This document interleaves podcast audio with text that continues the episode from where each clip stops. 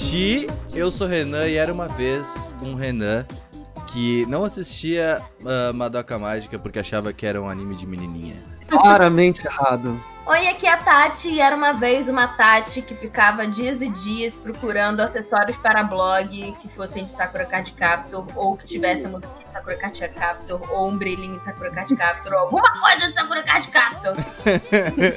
me dê, me dê conteúdo. Quero tudo. Um, oi, eu sou o Cidum e apesar de achar Mahou Shoujo legal, eu acho o Sakura meio boring, mas os designs são, são os melhores. Não tem frase impactante. Ah, era uma vez Nossa. um Seru sem frase! Era uma é. vez um Seru sem era uma vez, né? Os, Parabéns, Seru, por estragar o primeiro Mukashiba, é isso. De verdade, os designs são muito legais de Sakura. Falou errado e falou bosta. Enfim. Ah, tá bom.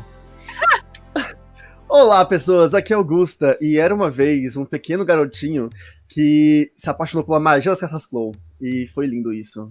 Gente, eu sou a Mo e era uma vez uma mozinha que era apaixonada por Sakura, que cresceu e continua apaixonada por Sakura. Oh, yeah. O amor nunca morre, gente. Olha só, peraí, deixa eu ver se vai dar aqui pelo layout da live, se a gente consegue dar as mãos aqui, eu, Tati Mo, porque, né, a gente merece. Eu acho que não vai dar, Gusto, porque o layout que eu tenho é diferente do layout do que tá no Discord. Eu... É, não, assim, ó, quer ver, ó, eu levantei não, essa pera. mão aqui, pera. Vocês vão fazer o símbolo do Illuminati, se você quiserem. É. acho que foi, acho que foi. Não, mas beleza, tá lindo. E bom, gente, hoje a gente vai fazer o nosso primeiríssimo Mukashi. Tati, o que é o Mukashi?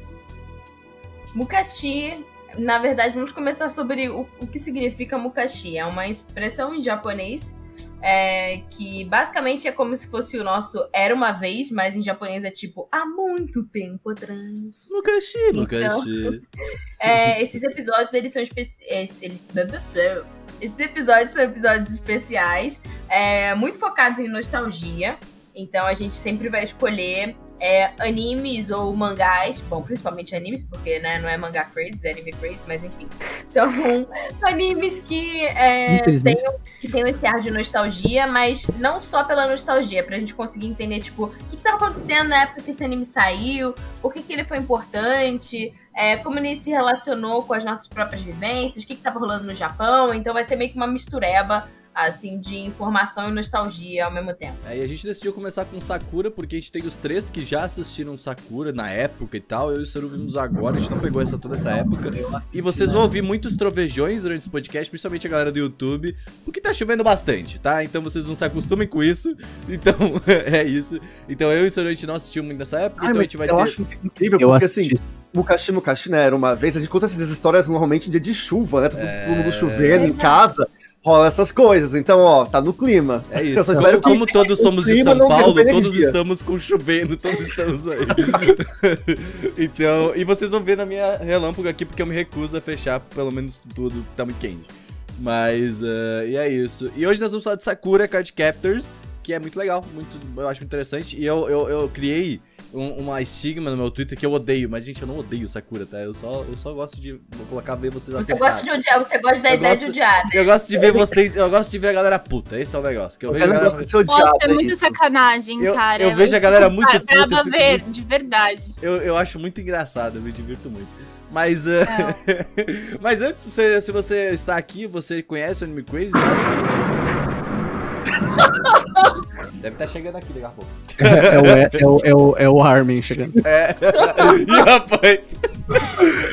Mas esse podcast aqui é financiado graças a pessoas que nos ajudam em nossos financiamentos coletivos, seja no Apoia-se ou no PicPay. E esse Bukashi só foi possível graças a essas pessoas que estão vendo esse podcast ao vivo agora e também apoiam a gente e estão lá no nosso grupinho, que recebem tudo antes, que participaram de coisas do Animal Awards, já viram coisas do Animal Awards que vocês não viram. Então, uh, essas pessoas fazem parte e as pessoas que apoiam a gente com acima de 20 kawais elas têm os seus nomes lidos aqui. Obviamente, tem mais apoiadores, que tem de 10 kawais, que já faz parte do grupo do Anime Crazes lá do Telegram. E também tem as pessoas de 30 que recebem beijos e abraços nossos de, com muito carinho. No último podcast vocês viram que a gente mandou para pessoas específicas. Foi muito fofo, vai vir um trovejão aqui agora. Um trovejão é ótimo. Um trovejão. Ele decidiu me, me alargar. Mas. Uh, Deixa eu. Vou pegar aqui as pessoas que têm seus nomes lidos acima de 20 kawais, têm seus nomes lidos aqui, eu vou ler elas neste exato momento. E as pessoas são o Alexandre Casemiro, o Diego Magalhães, a Erika Urakawa, a Giovanna Braz, o Harrison Oliveira, o Jarvis dos Santos, o Jonathan Wolf, a Lara Villanova, o Lua Sauer, o Lucas dos Santos, o Lucas Taparros, Taparros, que nome bonito, Luciene Nascimento, a Mali Catarina, a Morvana Bonin, o Pedro Sácaro, o Roberto Leal e o Rodrigo Pereira. Vocês viram que esses nomes aumentaram? Por quê? Porque as pessoas resolveram apoiar a gente, meio que por causa disso mesmo. e uh, a gente também teve um aumento muito grande em, apoio, em apoios esse começo do ano, não sei porquê. Estão aí, estão entrando, estão vendo Agora a gente. essa tira, estamos eternamente gratos. É a Exatamente. Mega da Virada. É a Mega da Virada, é isso, é a Mega da Virada. Então, muito obrigado a todo mundo que resolveu apoiar a gente. Você também pode ser um apoiador do Anime Crazy, é só acessar em animecrazy.com.br barra apoie. E aí você vai ter várias coisinhas bonitinhas e fazer parte da gente. Tátima Forte também está rolando Animal Awards agora, muito em breve. Esse podcast sai no dia 29. Na próxima semana tem Animal Awards. Eu sei que o Trovão anunciou a data. Exato, foi, foi providencial. Ele veio daquele jeito. Nesse momento em que estiver saindo esse podcast, estaremos muito doidos, fazendo todos os preparativos para o grande dia. É, gravando coisas, recebendo vídeo de gente especial que vai aparecer, e arrumando a casa para poder receber vocês no dia 6 de fevereiro, que vai ser né, o dia que a gente vai anunciar os vencedores de todas as categorias do Anime Awards Brasil lá no Omelete, tanto no YouTube quanto no sitezinho roxo, que eu não vou falar o nome porque não pode mais falar esse nome no YouTube. E é, a partir das 7 horas da noite, a Amor vai estar com a gente também, o Jack também vai estar com a Eles gente. estão com um cenário, a gente tá com todos os cenários virtuais, né, esse ano. Então eles estão com um cenário lindo e maravilhoso que eles viram, os apoiadores já viram. Mas você pode vai ver num dia só. A não ser que tu queira Então- pagar a gente, aí tu vai lá ver também. Não, É, a votação já terminou, né? Terminou no dia 23. Os votos já foram contabilizados, já temos os resultados! Ó, Eu tô recebendo uns vídeos, Tati, do povo assim, tipo, que, que, que ela tava. que leu o vencedor e falou: Ah, não era o que eu esperava. Sabe? tá maravilhoso. Poxa! Ai, o vencedor é. Hum, Ah, que, que legal! legal. Hum. é, eu, eu fiquei assim. Olha, pessoalmente, eu gostei muito dos resultados, mas vamos Eu tenho falar um ou mais outro disso. ali. Eu tenho um outro ali. Tem uns aí que eu vi ali. eu Mas foi fiquei- muito melhor do que o ano passado, sinceramente. Já Não, tá mas ano Foi, passado foi uma desgraça, né? Nossa senhora, que absurdo, velho. Meu Deus. Mas, ó, põe na sua agendinha 6 de fevereiro, é um sábado, Às às 19 horas, né? 19 horas, Isso. nas dreads do Omelete, no YouTube e no Roxinho. A gente espera vocês lá. Mas é isso aí, então. Ah, e é engraçado divulgar Animal Awards sem poder falar que vai votar, sabe? Tipo, porque acabou já. Mas você pode seguir a gente, arroba Animal BR, porque tem várias coisinhas legais acontecendo. A gente tá E divulgando usar a hashtag AnimalWordsBR também. Exatamente. Caso você queira divulgar é, o seu bolão, Uhum. né? Quem que você acha que vai ganhar? Ou pra quem que você tá torcendo? Quem sabe? Exatamente. Mas vem, vamos pro podcast, né? Vamos, vamos pro podcast. Primeira coisa, a pessoa que fez essa pauta hoje foi Tati Maforte, que ela trabalhou aí junto com Motianes Maforte. Ahn, e as duas trabalharam unidas.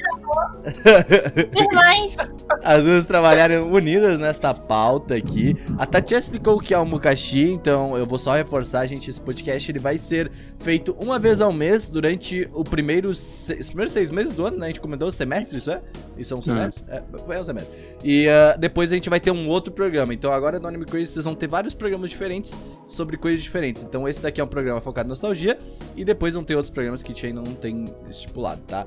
E se você tiver alguma ideia, tipo, ah, eu gostaria que tivesse um Mukashi sobre um anime tal, que foi nostálgico pra mim, queria saber se ele foi nostálgico pra vocês, sei lá, manda pra gente aqui nos comentários do YouTube ou nas redes sociais, DM do Instagram, Twitter, enfim, pra gente saber e conseguir fazer um conteúdo também vocês querem. Yes, mas primeiramente, pra quem não conhece Sakura, vai ter spoilers aqui, porque obviamente é um- uma parada nostálgica, a gente vai estar falando de coisas que muita gente tem nostalgia, ah, e outras pessoas a gente vai estar comentando sobre várias coisas. Então, se você não assistiu Sakura, você pode ver por sua conta e risco, ou sabe, você só quer ver e op- ouvir nossas opiniões sobre alguma coisa, tá? Meu mangá, mangá é legal. O mangá é legal também, então ah, é Clamp, né? Mas, ah, e Tati, o que é, seria Sakura?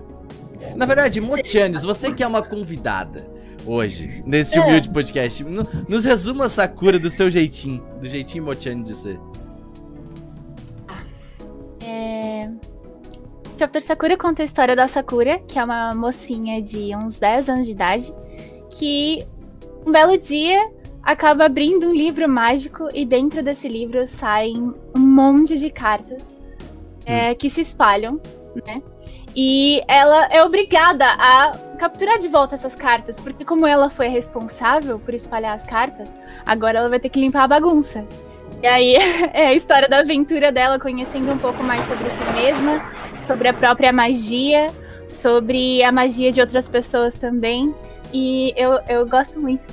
é Eu isso. tenho uma dúvida. As cartas, as cartas clon, elas são cartas palhaço? Clown não. Não é clown, não. O único clown aqui é você fazendo essa piada. Obrigado. Eu precisava. O tiozão que habita no Renan saudou o tiozão que habita em você aí, ouvinte. Se tem um tiozão habitando aí em você. Mas eu queria falar uma parada que, tipo, vocês todos viram Sakura. Vocês viram quando eram pequenos, todos vocês? Sim. Meu tio tinha uns DVD. Como É, sempre. Eu, eu vi Sakura ano passado. Tá ligado? Primeira vez Sakura. Nunca tinha visto nada. Você assistiu viu o Clear tudo? Card ou você viu outro? Eu não vi tudo porque eu não consegui ver. Porque eu não Mas gostei foi o muito. clássico ou o Clear Card? Classicão. Eu vi o classicão. Ah, tá. Eu lembro que a Mo e a Tati falaram de Sakura. E aí eu vi muita gente falando de Sakura. Eu falei, ah, vou assistir algumas coisas. Você Ah, mas- viu na loading ou você viu pela Não. sua conta? Não, ano passado. Eu coloquei no meu PC e fui assistindo, sabe? Tipo, deixei lá e É fui que vendo. pra você ver hoje em dia não vai bater mesmo, sabe? Já não é mais o momento de você ver Sakura. É mais você que você não vai gostar, sabe? Complicado. É, é interessante porque, tipo, às vezes as pessoas foi, então. tipo, é muito legal, muito fofinho, mas. Assim, Não vai bater pra você mais, sabe? Tem, tem animes É. antigos da Clamp que bateriam, tipo Angelic Layer você poderia ver hoje em dia, sabe? Mas Sakura é mais complicado. Eu acho que, assim, é, Sakura é, tem um ritmo, Hum. intencionalmente, muito específico, né? Tem muitos detalhes, né, durante a- o episódio. É, eu, pelo menos, né, agora que eu tô revendo, que tá passando de novo na televisão, é, eu tô percebendo mais detalhes e eu acho mais contemplativo, né? Então é uma obra que é um pouco mais lenta. Apesar de ter momentos de ação, que são bem intensos, esses momentos duram menos tempo. E acho que se você realmente não, não se conecta com os personagens de alguma forma, é difícil realmente é, degustar a obra ou curtir. Porque pra mim, assim, é, eu tenho uma conexão emocional. Isso, é, isso fica evidente. Quando eu era criança, eu assisti, eu me identificava com a personagem, eu me identificava com, com o contexto ali, até com algumas, alguns pontos entre amigos e questões familiares. E aquilo me estimulava, né? Era um desenho, sei lá. É, a, gente, a gente tem isso, né? De, de ficar na infância, né? De, de ter esses, essas obras que são muito legais, porque a gente adora, e depois quando a gente fica adulto, a gente acha uma droga. Eu com É isso. Só que eu não acho uma droga. Calma aí, você cortou é negócio. Não, não. Não, não achar uma droga, mas Foi tipo, ah, não é aí. tão bom. É. Não é tão bom quanto eu, é, eu achava na época. E Sakura, eu tô Hum. revendo agora, tem um olhar mais crítico, mas eu ainda tô conseguindo aproveitar a história e aproveitar os personagens de outra forma, né? Mas eu acho, no meu, no meu caso específico, porque eu tenho uma conexão emocional muito forte com os personagens. Isso fica evidente pra mim. É, Mas, eu não mas ainda assim, ele Hum. continua bom, né? Ele pode ser mais lento hoje em dia, porque é um ritmo diferente que a Clamp costumava fazer, né? A Clamp era bem específica, e eu gosto daquilo. Mas ele continua bom.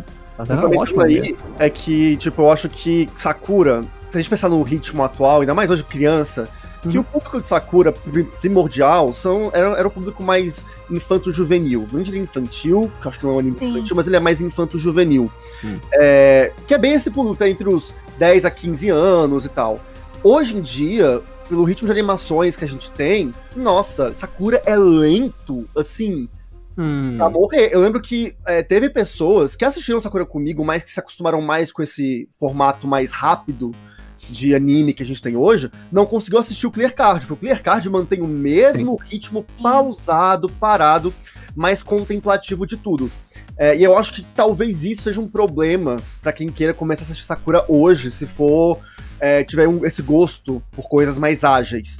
Mas se esse não for um problema pra você, eu acho que, tipo, é uma história, eu até tuitei isso, quando voltou Sakura, eu tava com muito medo de rever e pensar, putz, obra da minha vida, vou rever e falar, ih, rapaz. Mas não, tipo, é, eu tô assistindo também, né, na Santa Loading, que trouxe Sakura de volta, é, eu tô assistindo, tipo, todos os dias e, cara, é muito gostoso. É um dos meus melhores momentos do dia. Tenho, É muito legal dúvida, ele tipo, Seru, tu viu quando, Sakura?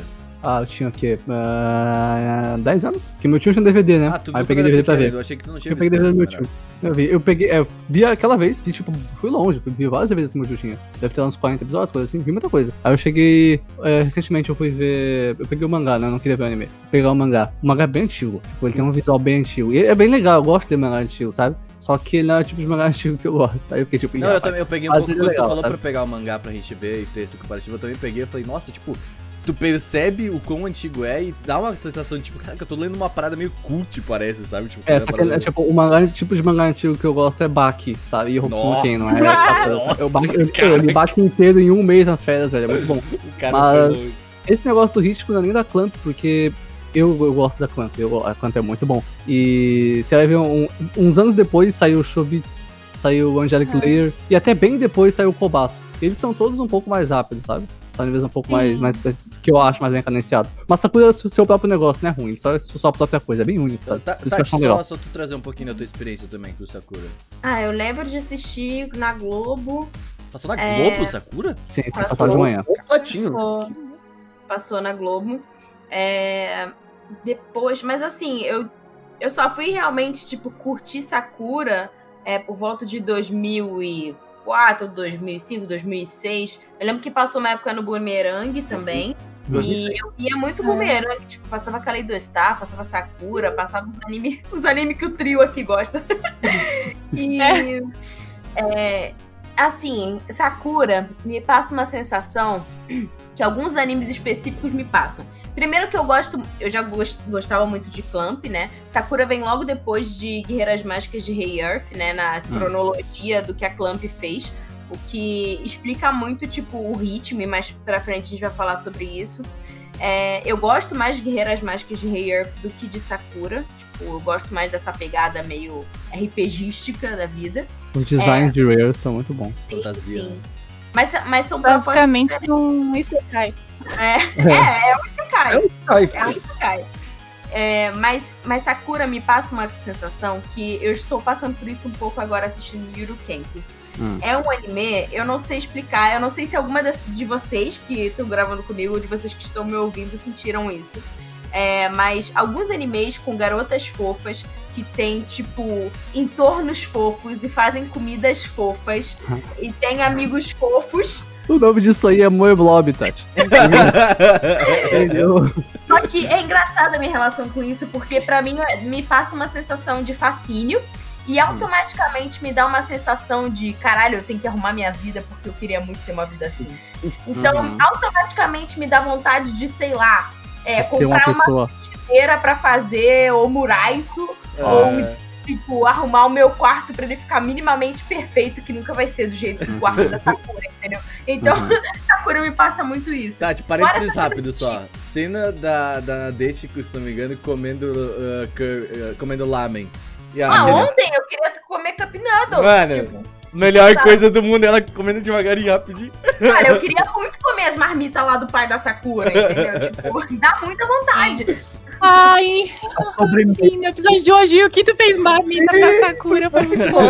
Quando eu quero comendo pudim, sabe? Tem umas coisas assim que me dá muita vontade. Mas realmente, tipo, passa uma... e, é, e é muito louco, porque Keion também me passou um pouco disso. Eu ficava assim, cara, eu queria ter essa vida em que você não se preocupa com nada. Então, mas é, E você é tudo falando agora é interessante, porque a gente vê isso, tipo, foi construído com Lucky Star e é, Suzumiya Haruhi que tá aqui, até chegar em Keion pra definir o que a gente tem hoje em dia. Mas isso claramente teve inspiração da interação da Sakura com a Tomoyo, por exemplo, sabe? É Sim. interessante pensar agora como isso, da onde vem isso, sabe? Isso é legal. Porque eu sempre falo desse negócio aqui, mas claramente vem de algum lugar. Essa simplicidade da, É, da e- calma de fazer as coisas. É muito slow living, assim. Sim. É, uma coisa que eu tenho sentido que tem refletido na minha vida é realmente tentar me organizar para que as coisas sejam mais calmas mesmo. Hum. Porque o ritmo que eu tava vivendo era extremamente frenético e eu tenho ansiedade, assim, é, patológica. Então, assistir Sakura todos os dias, assim, é, é- é até não saudável o jeito que eu fico irritada se eu não consigo assistir. Mas é, é, é bom eu É uma poder sentar. Eu, eu lembro É, da é um puta momento no, no WhatsApp, porque ela, meu Deus, eu vou perder o episódio. E, nossa, meu Deus, um dia eu perdi, eu perdi a- o episódio de tarde porque eu tava fazendo outra coisa de trabalho. E aí eu acordei às 5 da manhã pra assistir o Isso. episódio, a reprise de manhã. Caraca, isso não é saudável mesmo. Mas ó, vocês, vocês ficaram falando muito, muito de Clamp e tudo mais. Mas, tipo, principalmente a galera que tá vendo a gente no YouTube, provavelmente, não sei, eu não, não quero diminuir vocês, talvez não conheça Clamp. O que é Clamp de uma maneira bem rápida, assim? Porque, tipo, obviamente tem um podcast inteiro lá no Otaminas falando sobre Clamp e, e tudo mais. Clamp é que- o, é o Otaminas da antiguidade. Isso! Caraca. Mas Otaminas é, Só existe Otaminas porque um dia existiu o clã. É, faz sentido, faz Exatamente. sentido. Mas, mas o que seria Clamp pras pessoas? Obviamente é um estúdio, né? Eu não sei se é um estúdio de animação ou um estúdio de mangá, né? Eles fazem mangás. É, não, tipo, a não é. é de produção, elas eu- fazem eu, eu não dois, né? considero um estúdio. Elas, Isso. é, É um É um coletivo. grupo, né? elas são É um autoras. É um um coletivo grupo de, de quatro, autoras. de quatro beresses mulheres que fazem os mangás São uma muito bravos. firma. Eles são uma firma. Elas são um, grupo de, de, de criação. Elas fazem as ideias e fazem as coisas acontecerem. Mas É. coisa muito braba acontecer. Assim. Segundo pesquisas de Brabo. Tatola, é, pelo que eu tô vendo aqui na pauta, elas eram um grupo até maior, que tinham mais pessoas Sim. antes de se profissionalizarem, vamos dizer assim, e escreviam, tipo, É, isso.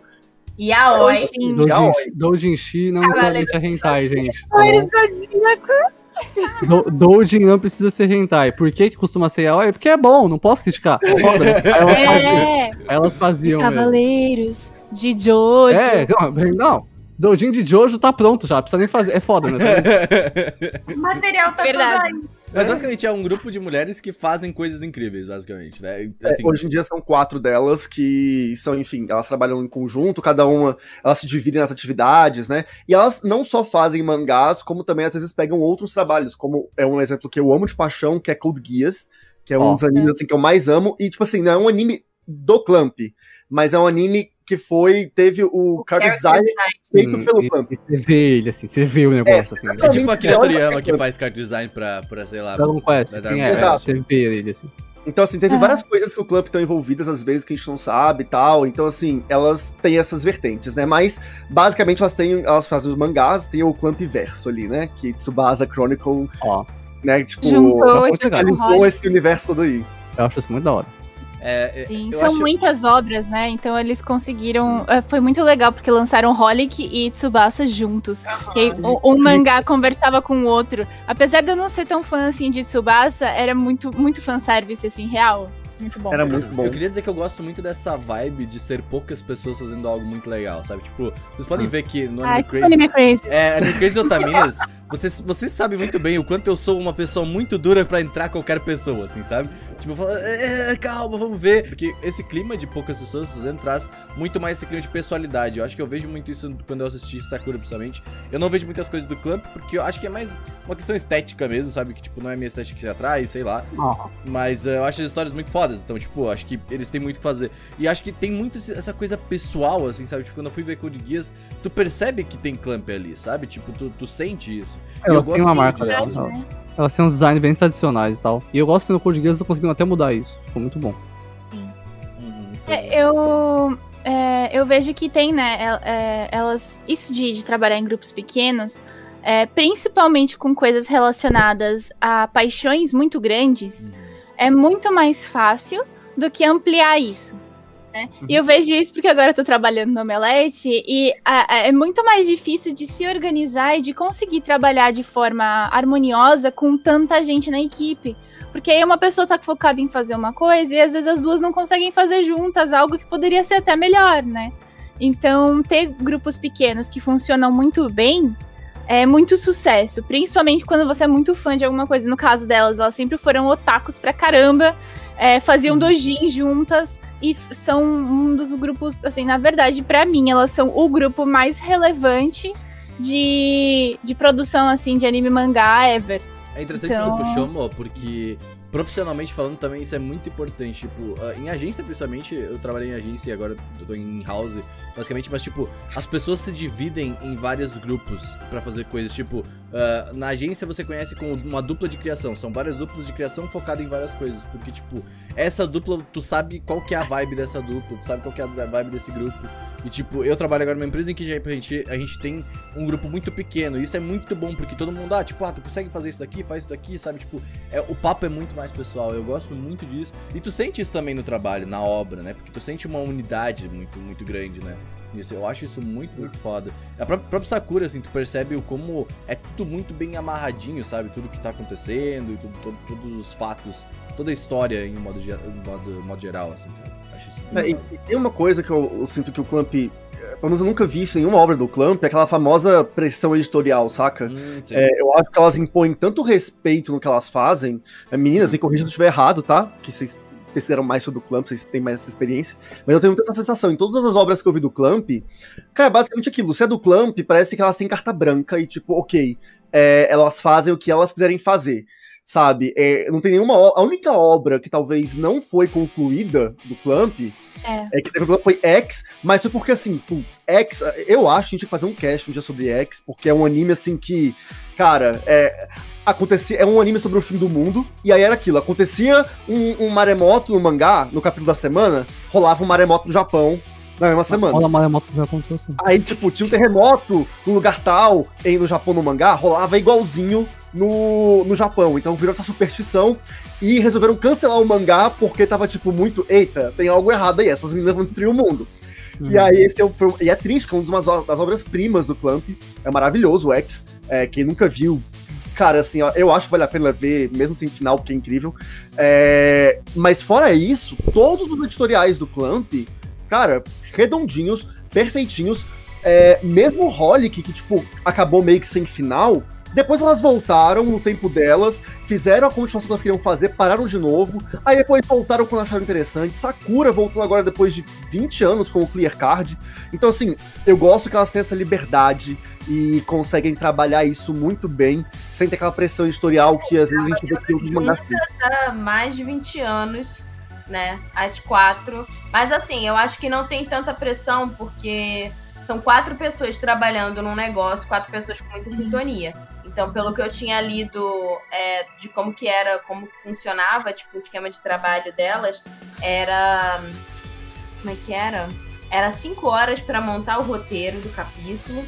Aí depois era um dia para fazer o storyboard e mais cinco ou seis dias para fazer, terminar de fazer toda a arte. Sendo que cada uma faz um negócio. Por exemplo, a Mocona é a que faz, tipo, todos os layouts de de roupa. Todas as fantasias, Sim. todas as vestimentas. Ela é então, ela é mara, ela é mara demais. Então, tipo, cada uma é especializada num negócio.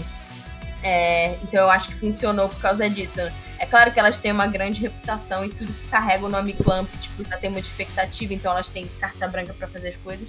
Mas eu acho que elas é, como elas quatro pessoas fazendo, é diferente de um mangaka só que tem um tempo X para tipo, uhum. né, fazer é, eu acho que elas sempre equilibraram isso na própria equipe. Então, é, elas debatem entre elas.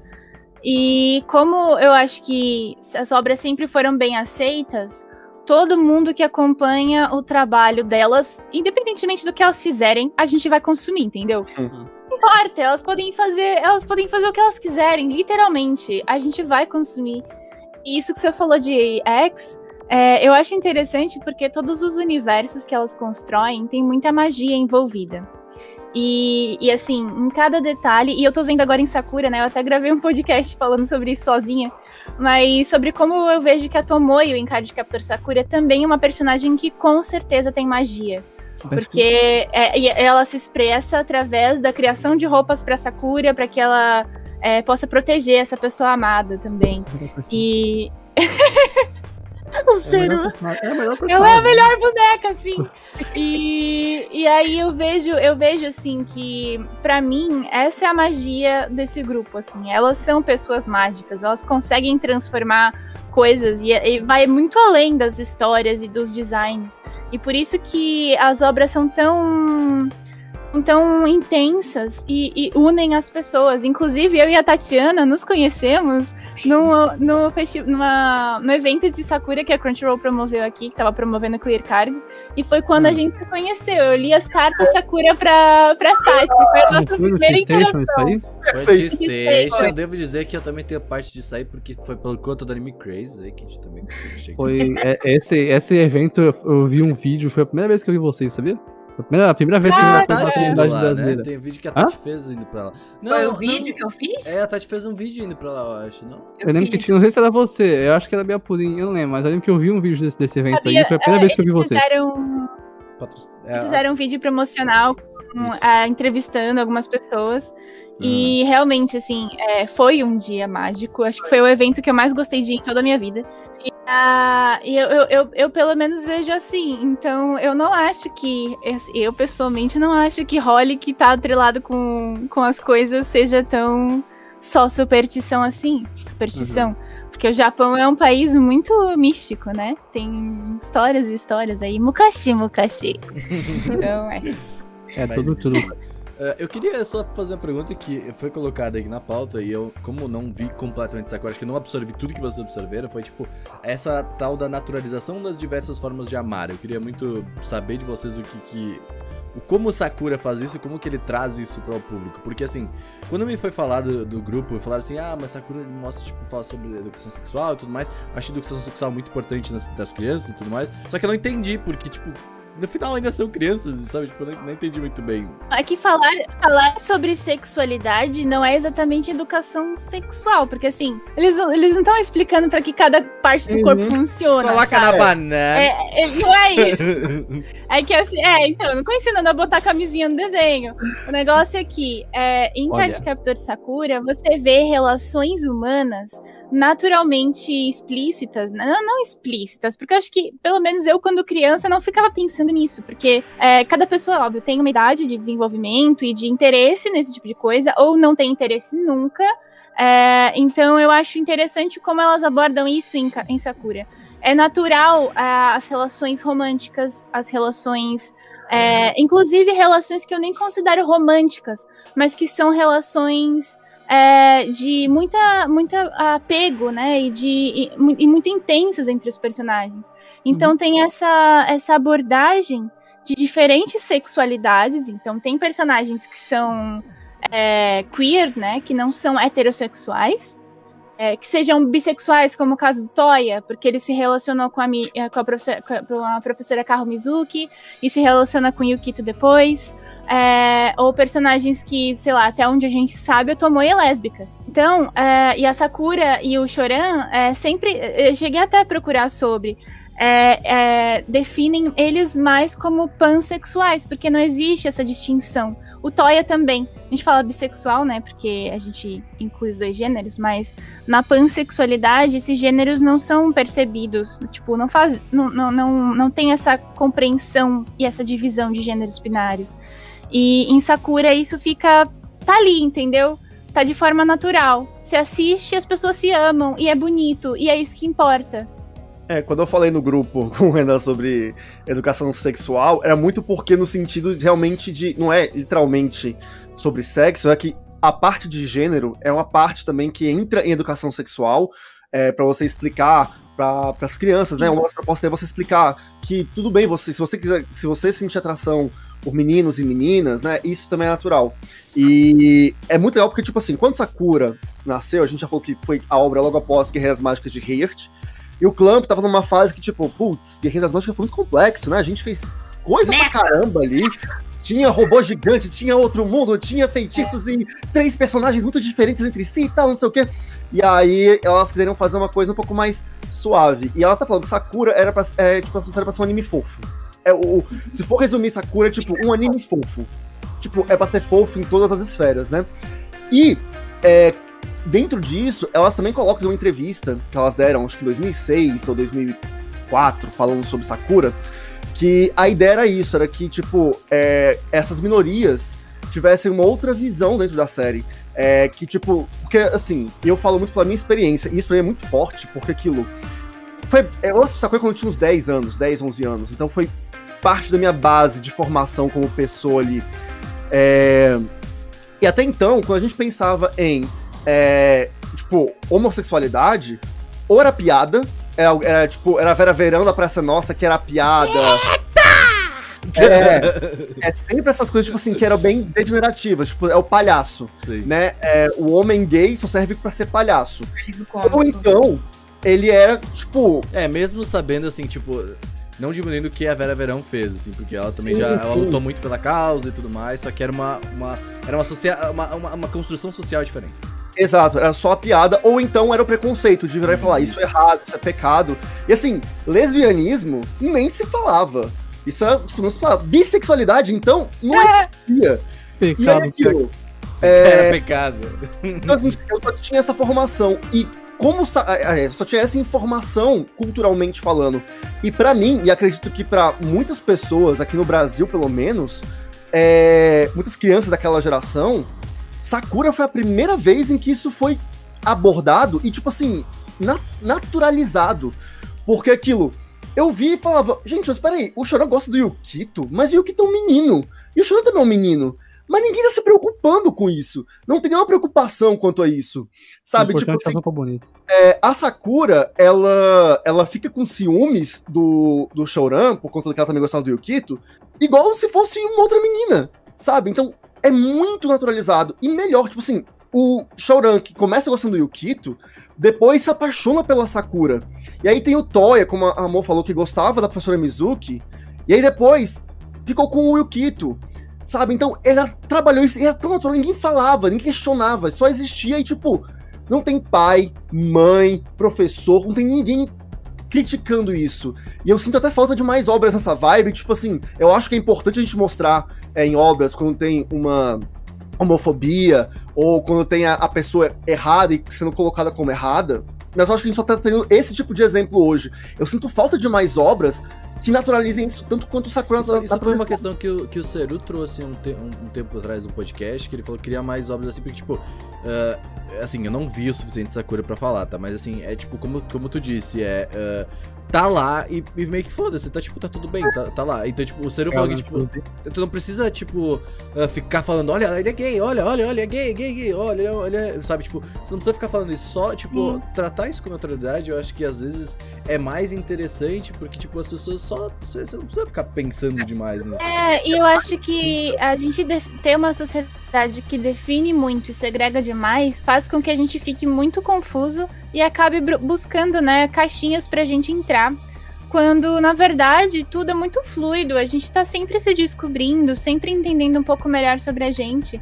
Pode ser que a gente nunca tenha tido interesse por uma pessoa com características específicas e de repente a gente conhece uma pessoa e a gente se apaixona por ela e ela não é nada do que a gente esperou, nada do que a gente estava preparado para receber, mas ela encanta a gente. E eu acho que poder aceitar isso, entender isso é ótimo.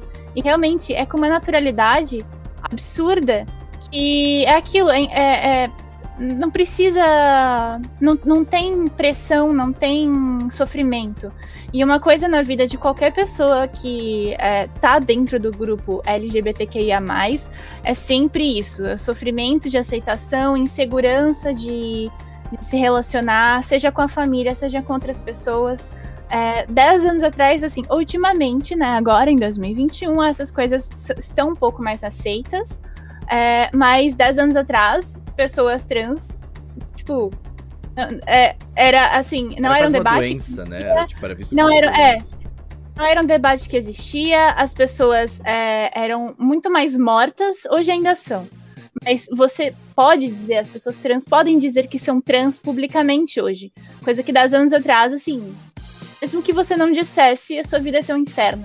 Uhum. E então a gente precisa entender é, essa, essa questão histórica para a gente valorizar também conquistas e ser responsável com relação às comunidades também, né? Então ter bons exemplos como Sakura, como outras obras, né? Que a, a Clamp sempre traz esse tipo de temática é, naturalmente. Então é, é algo positivo.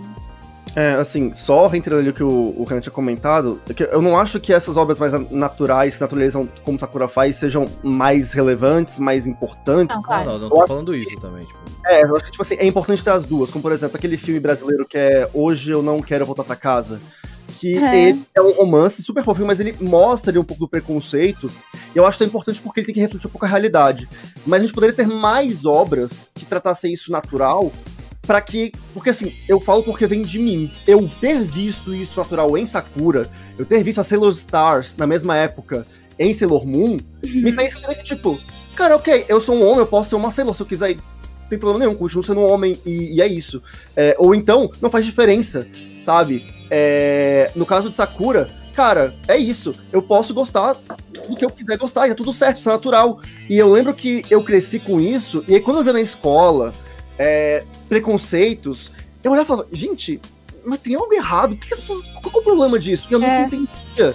Era uma coisa que era tipo, que é natural, sabe? Se todo mundo tivesse de Sakura, mas aquilo, Eu senti a mesma coisa. é, é muito complicado. E, tipo, na época que eu assisti, eu ainda me identificava como heterossexual, e acho que ter essa base foi muito mais tranquilo pra mim também quando eu me descobri como bissexual. Tipo, cara, é isso. Não tem problema, eu sou tão normal quanto qualquer outra pessoa. E Sakura, com certeza, tem uma base nisso. Eu sou muito grato a Sakura, realmente. Por, enfim, hoje eu, eu, eu me entender como eu sou e me aceitar como eu sou. Acho que se não fosse Sakura, enfim, talvez eu tivesse sorte dos exemplos errados. E por muito da minha formação eu tivesse visto os exemplos errados e agora mais tarde fosse mais difícil quebrar eles. Então Sakura acho que tem um peso importante geracional por conta disso. Certeza. Principalmente aqui no Ocidente, porque é, a gente não. é, a nossa noção de binariedade de gênero no Ocidente ela é mais enfatizada e mais é, discrepante, né, do feminino pro masculino do que geralmente é ali no leste asiático, Japão. E então, pra gente que nunca viu isso, assim, porque é muito, muito, é muito na infância, tipo, os meninos, não, você não vai brincar comigo porque você é menina. Menina não brinca com menino. E menino só brinca de coisa de menino. Então, é, a gente teve essa cultura ali a partir da. de. inclusive de políticas. é, e, enfim. é, tem todo uma, um histórico de reforço de binariedade de gênero no Ocidente. E a gente teve essa influência.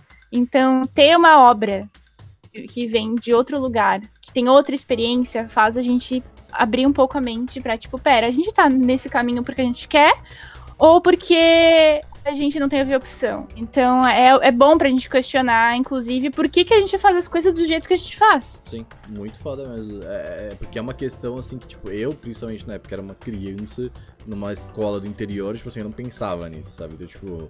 É, eu, eu, eu só achava que assistir Sakura não era certo, por algum motivo que eu não sei. Então, tipo, mas assim, é, é aquele negócio, é uma construção social, sabe? Tipo, então a gente tá, a gente tá disposto a isso. Obviamente é uma parada que a gente não tem controle, mas acontece. Então, tipo, Uh, só que ao mesmo tempo, você não pode utilizar. Eu, eu- eu vejo acontecer uma coisa. uh, eu vi na internet já de alguns outros portais e não, não vou citar nomes.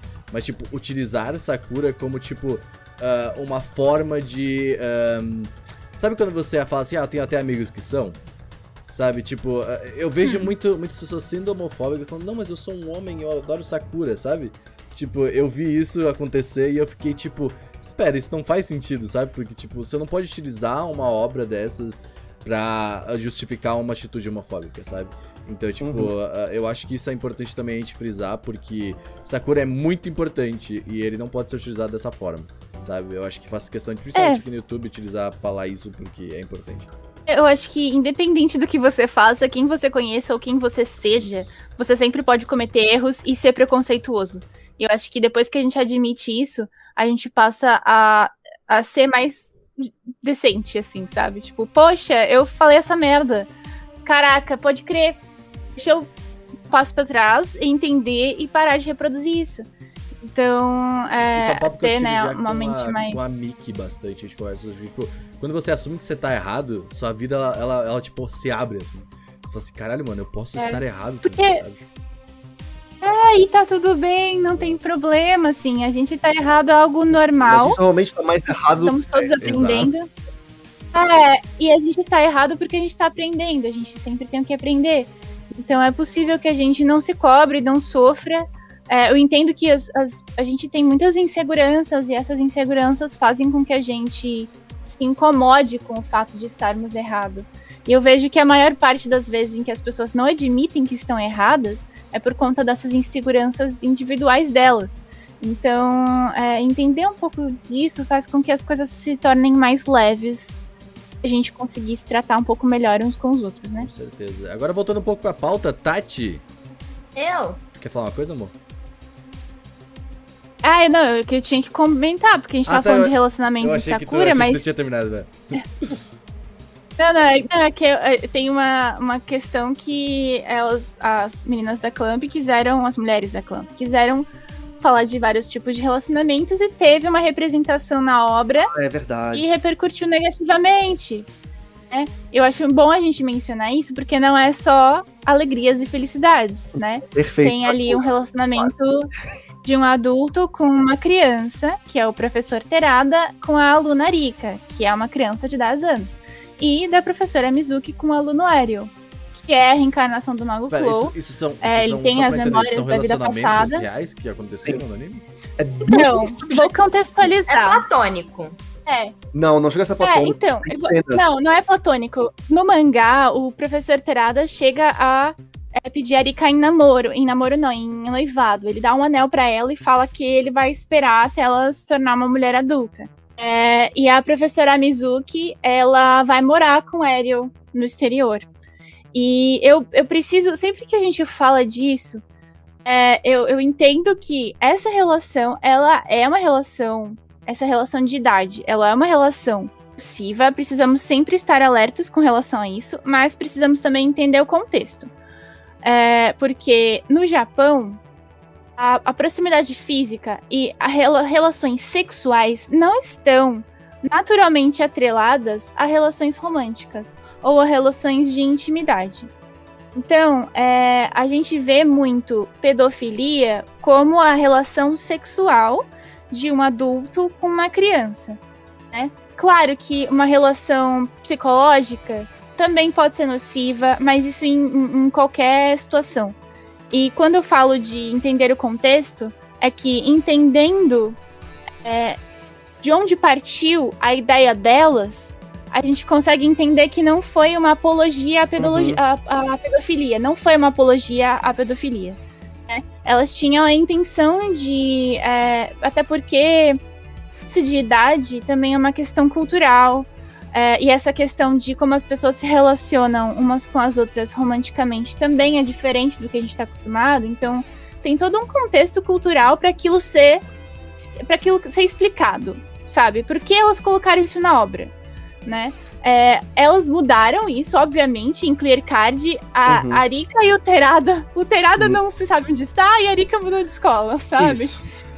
Então ela teve ali uma, uma, uma retratação que, né, compreendeu-se que isso Virou uma obra bem. global, né? Ainda país por isso É. que saiu do contexto Japão e passou a ser visto pelo mundo. Sakura fez sucesso em muitos lugares do mundo. E, e não era uma coisa só ali dentro do país. E é da década de 90, né? Então Uhum. é, tem toda ali uma, uma ideia e tem todo um contexto pra gente entender isso. E não, não estou passando um pano, só estou explicando justamente porque não é uma apologia à pedofilia. Coisa que pode ser vista assim se a gente vier por um olhar é, eurocêntrico, por um Uhum. olhar da nossa cultura aqui, é, que é diferente do, do contexto em que isso foi criado, tá? Mas é importante mencionar e que houve uma retratação também. Uhum. Total. Mas aí, trazendo, voltando pra pauta aqui, Tati, traz informações sobre. A a Mo puxou aí é, é, também o contexto histórico do, que é anos 90, né? A gente tem que ver também isso, porque Sakura é, bem antigo, então é, é outra fase. Tu consegue trazer pra gente umas informações aí, Tati? Bem antigo, eu quero chorar. Porque Ah, eu sou de 92, eu né? sou de Eu sou 97. antiga também, né, Renan? Eu sou 97, então sei lá. Ai, cala a boca. Renan, cala a boca. Você é quase 2000. O mangá de Sakura ele é de 96 e o anime é de 98. Era comum, tipo, esperava o mangá é, fazer um certo sucesso pra depois fazer o anime. Então, nessa época, assim, dos anos 90, anos 2000, era muito comum ter esse espacinho de tempo de uns dois, três anos pra depois fazer a adaptação né, do, do mangá em anime. E aí, né, na época, assim, tipo, contexto global é, dos anos 90, porque aí você começa a pensar em influências, aonde essas autoras estavam e porque certas obras são assim, né? Então, no final, né, em, em 89, 90, teve, né, o fim da o colapso, né, da, da União Soviética e o fim da Guerra Fria. É, a gente começou a ter, tipo, uma onda. Pessoas chamavam os anos 90 de tempos prósperos. É, o Ocidente teve uma, um crescimento econômico grande. É, a gente teve né, um, um, a Guerra do Golfo, que depois acabou virando né, uma consequência, de certa forma, para o 11 de setembro, anos depois. É, e a popularização dos PC! Esse aí é o avanço da internet, né? Eu, eu acho interessante porque é nessa época que vem que vem toda aquela, aquela aquele misticismo do computador, né? Que é aquele computador tubão, a gente vem toda aquela aesthetics anime vem dessa o época. bug do milênio. É. e assim, nos anos 90, a gente, aqui mesmo no Brasil, a gente teve um crescimento muito grande, tipo, de esoterismo em geral.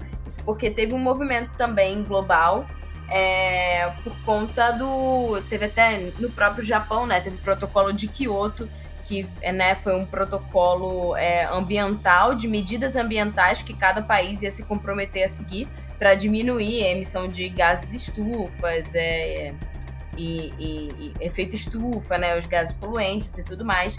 Então, assim, essa. Saber que isso não é algo de agora, por favor, sem teorias da conspiração nesse chat. É, esse, esse, esse, esse, ativismo, né? Esse ativismo ambiental acabou, tipo, sendo um novo. reaquecendo um pouco do movimento hippie, né? Então, tipo, a gente teve meio que um, uma crescente, né? Que a gente chama de, de New Age, assim de pessoas voltando a consumir coisas esotéricas e signos. E tinha uma lojinha aqui no Brasil chamada Além da Lenda, que só vendia Nossa, gnomos e pedras e coisas do gênero. Então, assim, a gente teve uma crescente muito grande dos anos 90 e depois dos anos 2000 de coisinhas de bruxinhas e coisinhas mágicas. Então, não Só é... dar um, um exemplo falar? prático disso, bem brasileiro, de quem vive naquela época. A gente teve novela na Globo, que eu esqueci o nome agora da novela, mas era Estrela com a Sandy, Estrela Guia que a Sandy era a protagonista, Sim. né? E aí era sobre esoterismo. Uhum. É, teve o Xuxa os Duendes, que Sim. foi muito sobre isso.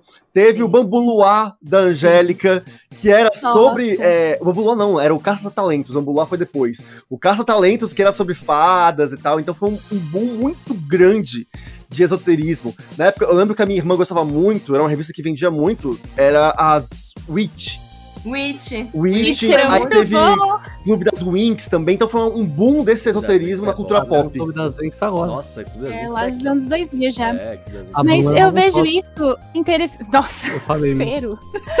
é. Tem... Eu tô pensando um pouco aqui, assim, nesse contexto global, porque a gente consegue perceber que é, depois da Segunda Guerra Mundial, a gente teve um movimento de paz, de reconectar-se com a natureza. Aí teve um movimento contra, que foi um movimento capitalista. Foi reforçado, inclusive, nessa década de 90, é, depois desse, desse pós-guerra, dessa definição né, oficial de um pós-guerra. Uhum. E na década de 90 a gente percebe que realmente teve essa ascensão do, do capitalismo globalmente, é, que enriqueceu países de primeiro mundo, claro, é, mas que. É, é, não, que tem, tem, tem, algumas políticas de, que prejudicaram o país de terceiro mundo, mas que aqui também a gente teve uma ascensão econômica no, no país a partir da década de 90, o que fez a gente consumir mais produtos, assim, no geral. Teve mais licenciamento dessas obras, veio mais obras é, de fora do país, é, anime e mangá, principalmente, assim, a partir ali da década de 90, é, de 80, começou a aumentar isso. E assim, desde a década de 60 tinha já com o National Kid, que se não me engano foi em 64 que começou a passar aqui no Brasil, uhum. que foi censurado pela ditadura militar, mas marcou ali a geração dos meus pais. É, a partir de National Kid tivemos outras influências de obras Speed japonesas. É, até chegar na década de 90, que é ali onde surge Sakura, Sailor Moon, é, Cavaleiros, e ali anos 2000 também, que rolou um boom com Pokémon é, Digimon, é, Yu-Gi-Oh! e outros licenciados que, assim, é, fizeram muito sucesso e aumentou muito o consumo desse tipo de obra é, aqui no Brasil. É engraçado, já... peraí que tá passando caneda aqui, né? meu querido. É engraçado falar que. Isso eu falo um pouco mais pra frente na pauta, mas é, a gente teve essa história de ter simulcast e pegar anime de temporada junto com o Japão e estar pau a pau ali na mesma, no mesmo tempo cronológico, isso é uma coisa de agora. Tipo, É. nos anos 90, nos anos 2000 até uns 2010, isso não era comum. A gente via os animes que a gente conseguia, que passava na TV e quando vinha, né, depois de X anos que já tinha passado no Japão, ou os animes que a gente conseguia eventualmente baixar ou comprar na, na- né, nos, na- nos eventos de anime. Então, assim, não tinha muito. Não, tinha essa história de, de temporada. E Sakura só veio passar aqui, tipo, nos anos 2000, 2001, né, na Globo e no Cartoon. Então, assim. Ele veio Sakura primeiro, é- então, como anime, né? Assim, como grande parte das coisas, assim, tipo, Sim, depois... sim. É, ele veio no boom porque é, teve Cavaleiros, que foi. Uou, esse negócio é dinheiro, hein? Mas aí, 90, isso foi em 97, 98, a gente não teve muito lançamento. Ficou o mercado meio parado. Mas aí em 99, se não me engano, foi quando estreou Pokémon no Brasil. 2000 veio Digimon. E aí esses dois animes reabriram Sim. as portas e veio assim. Muita, muita, muita coisa. Foi a invasão dos animes de fato pro Brasil. Que aí veio Sakura, é, aí, por conta de Sakura feito sucesso, veio Kaleido Star, Corrector Yui, é, uma porrada de animes bem parecidos, né? Então, tipo, a gente tinha muito anime, é, tinha muito anime parecido ou com Sakura ou com Pokémon. E louco É, que Guerreiras Mágicas de Rei Earth veio na época de Cavaleiros do Zodíaco, né? Sim, e, sim. e Sailor Sim. Moon, assim. É, então, tipo, a gente já tinha meio que uma coisa de. A gente já tinha uma herança que Sailor Moon trouxe também de garota mágica e Sakura foi meio que o, o reaquecimento, né? Porque Sailor Moon e Sakura são os maiores animes de, de garota mágica e shoujos do Brasil, assim. Então. E é louco que É, a eu- tinha eu- me mostrado que o mangá foi o primeiro mangá que lançou em banca, né? O mangá de Uhum. Sakura. Da Sim. JBC, a primeira edição. E eu não sabia disso, que É. tinha sido o primeiro mangá de banca, assim. Nesse formatinho. É, ele veio com um formato meio Eu tanco, cheguei- não? É. Sim. Veio, ó. É meio eu posso- tancou. Tem imagens. Que eu tenho minha coleção daquela época aqui, que dá um trabalho pra conseguir. Falta apenas a edição 1, que Pedro Loba, que, que o senhor Pedro Lobato, do Animes Overdrive, vai me, vai, me, vai me mandar por correio. Mas olha aqui. Alguns Sim. só tem baladas ainda, porque eu não tenho coragem de abrir. Caraca. Pra você que tá escutando o É. podcast sem ver o vídeo, o Bruce, ele tá mostrando a capa 2 e 3 do Sakura Card Captor, esse primeiro meio tancou da JBC. Sim, aí tem aqui, vem ó. é- Era YouTube. bem pequenininho, era bem fininho. Sim, era na mesma Sim, época. foram dois. é, foram é, caixa. 12 mangás japoneses, Uhum. 24 no Brasil. Depois foi relançado em 2018 pela JBC aqui no Brasil também, em formato é, completo, né? O tancou completo. Isso, temos aqui também. Até Olha por só. do- por conta desse, né, o boom de novo de Sakura por causa do Clear Card, né? Então. E, e que tá lançando também o Clear Card aqui. Sakura é Temos aqui demais, também. lancem mais. Mas tá mais difícil pegar.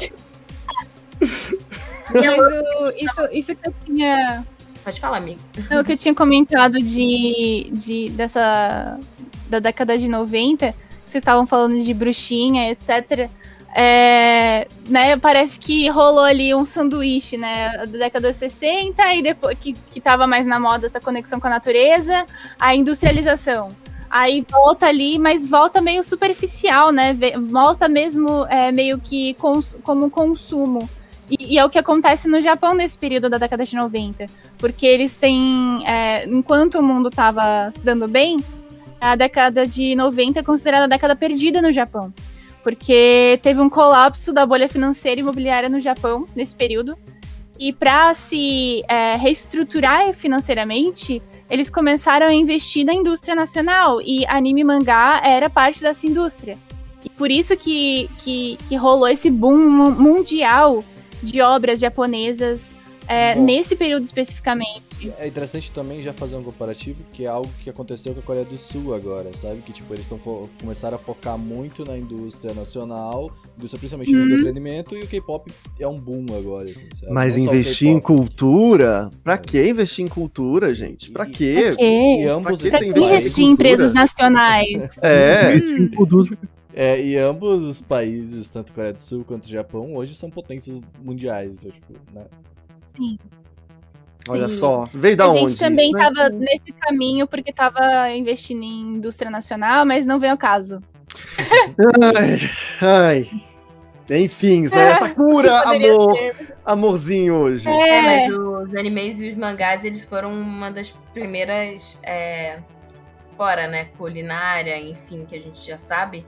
Mas Sim. primeiras exportações. é, e, e esse tipo de exportação calhou bem, tipo, nesse boom da internet que acabou gerando né, esse processo de globalização, em que as pessoas estão todas conectadas. Então, foi sim. uma, foi uma forma de, de atingir o Ocidente com o produto deles, né? Que hoje em dia movimenta bilhões. Então, cada vez mais, né? O overseas consumindo e não só é, internamente. E é doido isso se a gente pensar em Mahou Shoujo, né? Esses é, mangás e animes de tema de garota mágica, porque isso, tipo, surgiu nos anos 60 e 70 também como uma forma de movimentar a indústria. É, eles pensavam em uma coisa que fosse legal pra garota, que pudesse vender brinquedo, né? Então, tipo, ah, uma Sim. menina mágica, ela tem vários componentes. Ela tem uma gata passando na frente. um- eu ia falar, ela tem um mascote. A minha gata tá aqui passando na frente da câmera, pra quem não tá vendo. Ela tem um mascote, ela tem um bastão, ela tem um. Sabe? Ela tem um, uma roupa diferente. Então, assim, Eu acho que várias vem coisas pra também, virar né, pra, produto. pra, tipo, que já existia muito, já era muito, assim, eh, está, assim, já era muito, como eu posso dizer, firme o shonen, né, o, o- animes para meninos, né, e, tipo, vendia coisa pra caralho, e eh, aí veio esse novo movimento, ah, tipo, a gente precisa pegar o outro público também, né. É, Sim. Shonen vem com Chunin Bio, né? Que é, É. Essa, essa. Essas regras que existem no Shonen, que são frases de efeito, é, golpes e etc., que São aí muito ajudam legais. as crianças a ficarem viciadas no rolê. E aí elas começam a comprar cartinhas isso, e que é muito gachas. bom. Que é muito bom mesmo. Sim. Demokoi Esse Dashtai. é muito bom, cara. A gente tava falando, né? A, a Mo tava falando, ah, de comprar cartinha e tal. E uma, e uma curiosidade, a gente fala assim, nossa, as cartas Clue são inspiradas em cartas do, do tarô, sim. Mas não só isso, porque eu li uma entrevista delas que, que elas falaram que foi inspirada em cartas do tarô e em cartas de Magic. Nossa. Que tava virando um boom Magic no é um negócio cara. muito velho já, né, velho. Que tava virando um boom no Japão. Então, tipo, muito louco. Demais. É, É, eu acho que é o card game mais antigo que existe mesmo. Uhum. É bem velho. E, e é interessante, né? Porque, tipo, ah, a gente sempre fala, né? Anime é produto. A gente, a gente sabe que anime é produto. Ele vende como. Ele tenta vender boneca, ele tenta fazer tudo, tudo se tornar algo monetizável, né? É, só que ao mesmo tempo, ah, mesmo sendo um produto, tu ainda consegue fazer uma boa obra, assim como essa cura, sabe? Tipo, você sabe que Sim. aquelas cartas, entre aspas, foram feitas para vender entre e tal, E mas elas não foram muito bem encaixadas. Toda, todo, todas as produções é, dessa cultura otaku que a gente vive hoje em dia servem como produto, sabe? Ah, os VTubers que eu sempre falam já tem almofada, já tem figure, já tem acrílico. Ah, tem um negócio da Hatsune Miku aqui, ela é um Vocaloid, ela é um programa de áudio, então tudo você consegue vender produto hoje em dia. Mas isso É. não quer dizer que precisa Eu não ruim. sei se no Japão já era alguma coisa muito popular, mas aqui no Ocidente isso começou muito com as Star Wars, né? Porque, tipo, que Hum. foi a- até a ideia revolucionária do George Lucas, tipo assim, beleza, quer gerar bilheteria? Eu não quero intuição da bilheteria, mas me deixa com os direitos de licenciamento. E aí foi aí que o George Lucas fez todo o dinheiro do mundo com Star Wars, porque vendeu o bonequinho a rodo. Eu não sei se no Japão Não, como é que era vem do isso na Japão há um época. bom tempo, assim. É, eles são coleções. Eles compram file até hoje, eles compram Isso. pasta E é L muito louco. até tipo, hoje. a forma como elas fazem o design dos personagens, né? Então, tipo, Ah. eu tava lendo na entrevista também, falando que, tipo assim, nenhum personagem pode ter uma silhueta parecida com a da protagonista. E todos os sidekicks têm que ser diferenciáveis. Então, tipo assim, a Sakura tem o cabelo curto e claro, a Tomoe tem o cabelo longo e escuro. Então, sempre tem que ter, tipo, um contraste entre os personagens e as silhuetas têm que ser bem diferentes, justamente pra, tipo, se você for reproduzir isso é, como produto, é muito mais fácil, né, de você, tipo, poder fazer as coisas Isso é serem utilizado até hoje. Os animes hoje em dia, que você vai diferenciar as duas wives pra fazer a guerra, isso acontece até hoje. É a Sim, guerra ah, de é. cabelo. Irei Asuka, Onodeira e fria. Shikanda, tem tudo. Tem tudo, acontece tudo. Nossa, Não, e é, é justamente pra criar a guerra de waifu, né? É, é isso aí. Funciona, vem boneca. E é aquilo. Ah, eu gosto da Nossa, cura que não boneca tem guerra de waifu, você ama todo Tem mundo. sim. é isso. E é por isso que o Hayao Miyazaki disse que anime was a mistake. Porque É. justamente ele, ele vem dessa escola aí contra, contra capitalismo. E a- odeia a- a- Deixou de ser arte, virou Nossos produto. bonecos. né? toda a grana do estúdio Nossos de- bonecos. de boneco, mas é. E é meio doido a gente pensar nas cartas Clow, porque, tipo, boa, boa parte delas, fora as que são meio ilusionáveis, ilusionistas, é, são forças da natureza. Então é fogo, vento, água. E a gente pensa no Japão como um país que, tipo, é castigado Uhum. ano após ano, né? Tipo, por conta da localização geográfica. Então, assim, é muito doido a gente pensar que, tipo, é, no ano que saiu, é, se não me engano, é, Sakura Card Captor, teve um terremoto fudido em Kobe, que foi, tipo, 7 ponto não sei o que na escala Richter. Então, assim, tipo, é... É interessante ver, tipo, ah, ela tá tentando capturar as cartas pra não criar um colapso no lugar onde ela vive, tipo, sendo que ela vive no Japão e já é um lugar super Claramente castigado, não né? conseguiu capturar, né? Porque aí o terremoto fez. É, e, e a gente tem que lembrar também que a cultura japonesa, no geral, é animista e é. É por conta do shintoísmo, né? E de outras culturas tradicionais indígenas, é, tem essa cultura de, é, de espíritos, né? Nas de coisas. entidades naturais. É, então, e se assemelha com, com outras culturas indígenas até que a gente tem aqui no Brasil, é, his- historicamente falando, em questão de, de religião. E por isso que dá para perceber essa, essa intensidade, essas forças da natureza e na, e na força das ações também, né? Porque tem cartas que são ações. E, e são ações que modificam e que são poderosas. Então, é, para mim, tem essa, essa, esse- esse ponto cultural que vem ali também como referência. É, não, e tem um- Recomendo uma. muito estudar sobre isso, antes do Gusto aqui, estudar sobre shintoísmo e tudo mais, porque eu tô estudando um pouco sobre, sobre tudo, ultimamente tenho estudado sobre espírito e essas coisas, eu acho muito interessante. E aí eu tenho estudado sobre espiritualidade, eu acho que o shintoísmo é uma religião que não é uma religião, né? Eu acho isso muito legal, assim, tipo, É que tem muita. É, é é uma região meio que, que engloba tudo, quase todo o país. E mesmo quem não é, pessoas não são praticantes dela, sabe? Elas só acreditam nas coisas. E você acredita eu, eu que, gosto que tudo disso. tem uma energia, sabe? Tudo é capaz de, sabe? Tudo, você, você Eu sou nas agnóstico, ok, eu não me importo com essas coisas, mas eu gosto disso, eu acho, eu acho amigável, sabe? Mais, mais que o resto. Mas pode ir. É, não, é, Sim. só comentar aqui também, eles trazem. é, tem, tem até o- a questão do Shouran, porque aquilo, né? O Shouran ele é meio que o rival da Sakura pra pegar as cartas, porque ele é um descendente do Mago Clow, e aí ele sente que as cartas foram liberadas, e como descendente, né, ele é o, o, o mais novo, então ele tem a função de vir ao Japão, ele é de Hong Kong, que o Mago Clow acho que ele também é, é- tem a ver com a China e tudo mais, ou a família foi Chi- é, Hong Kong, enfim.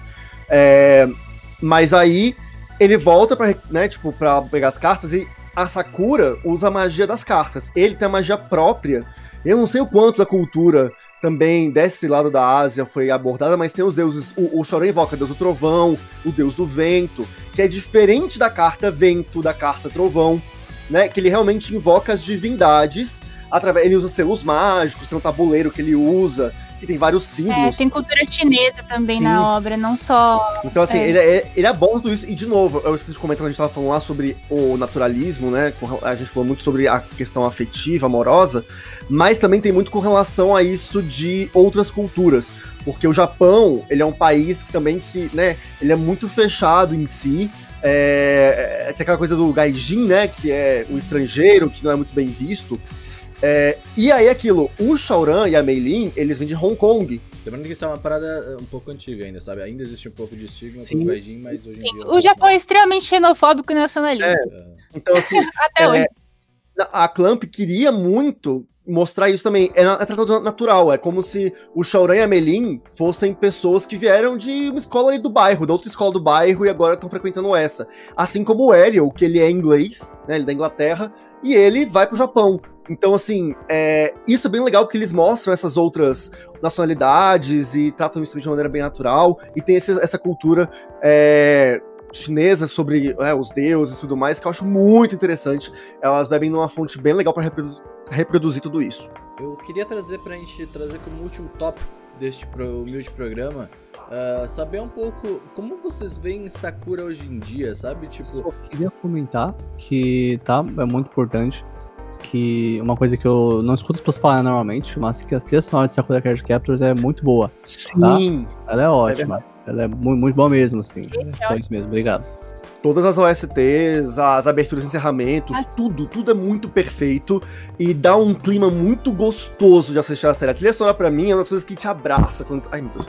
Até abracei aqui o microfone. É uma coisa que abraça você, assim, sabe? Quando você vai assistir, você fica assim, ah, aquela musiquinha calminha ou agitada, é, a engraçada, que, nossa, é muito bem composta. É uma trilha realmente bem, bem boa.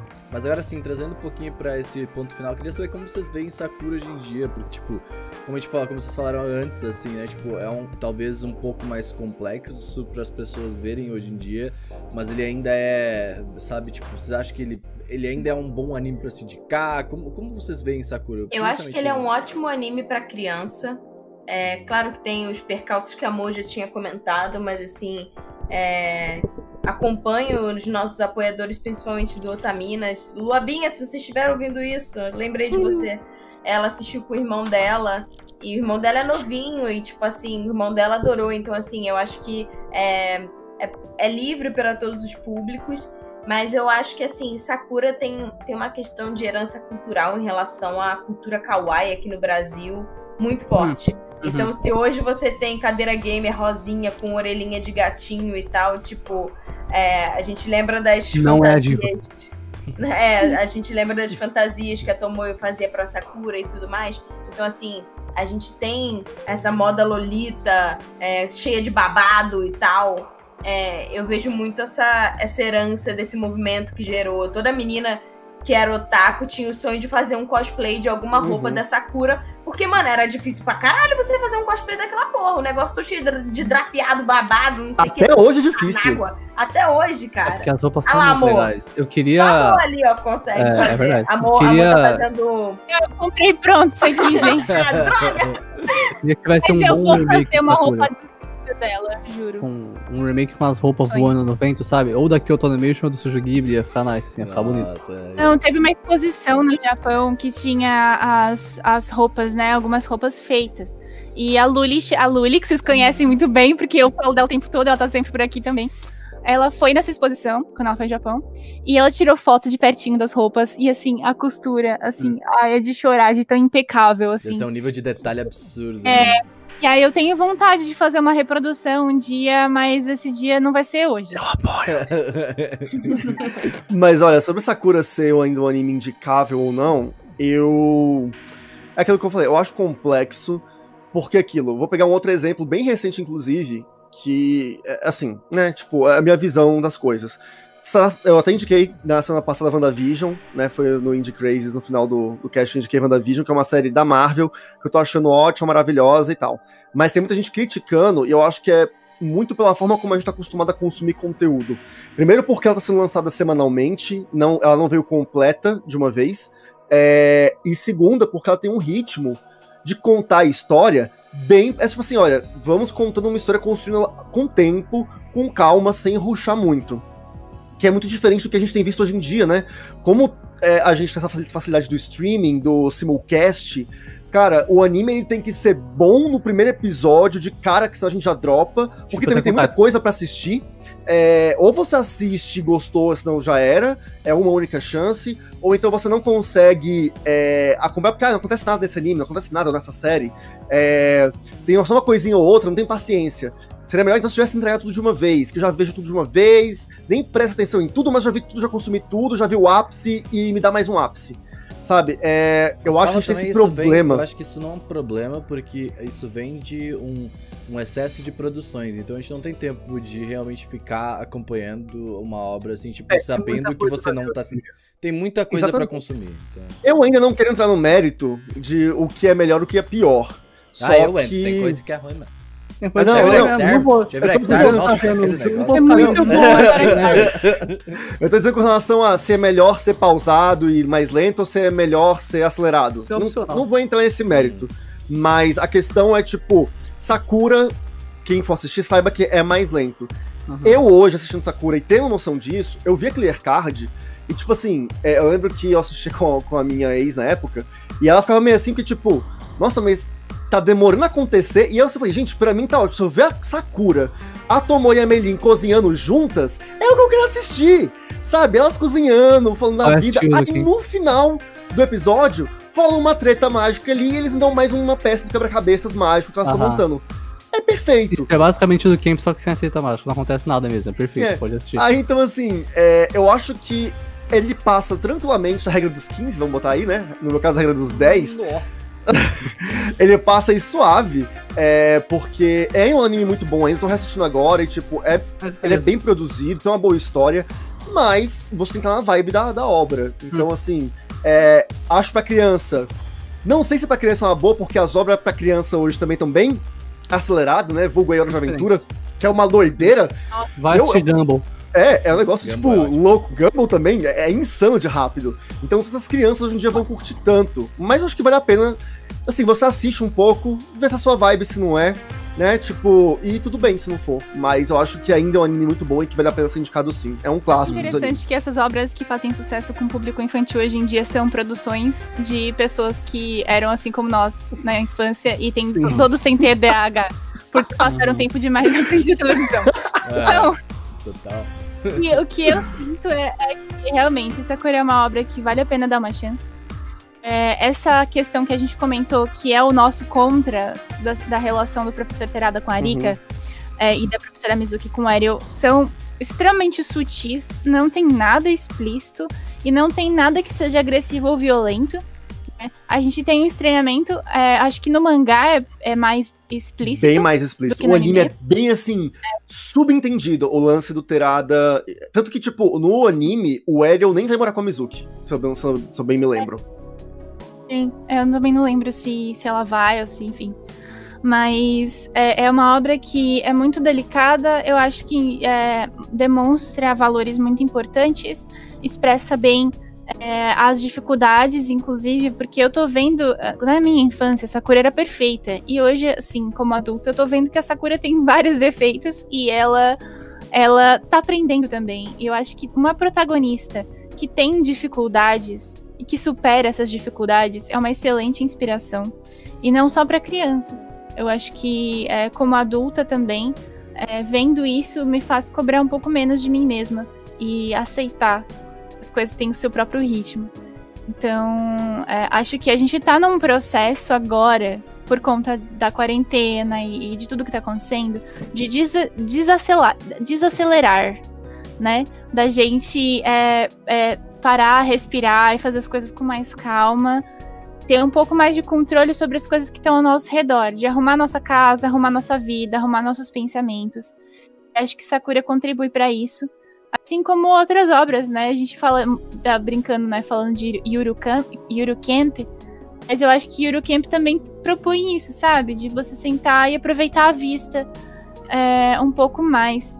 Então, acho que é, promete aí para os próximos 10 anos de que a gente vai ficar um pouquinho mais de boas. Eu espero. Eu acho que é bem o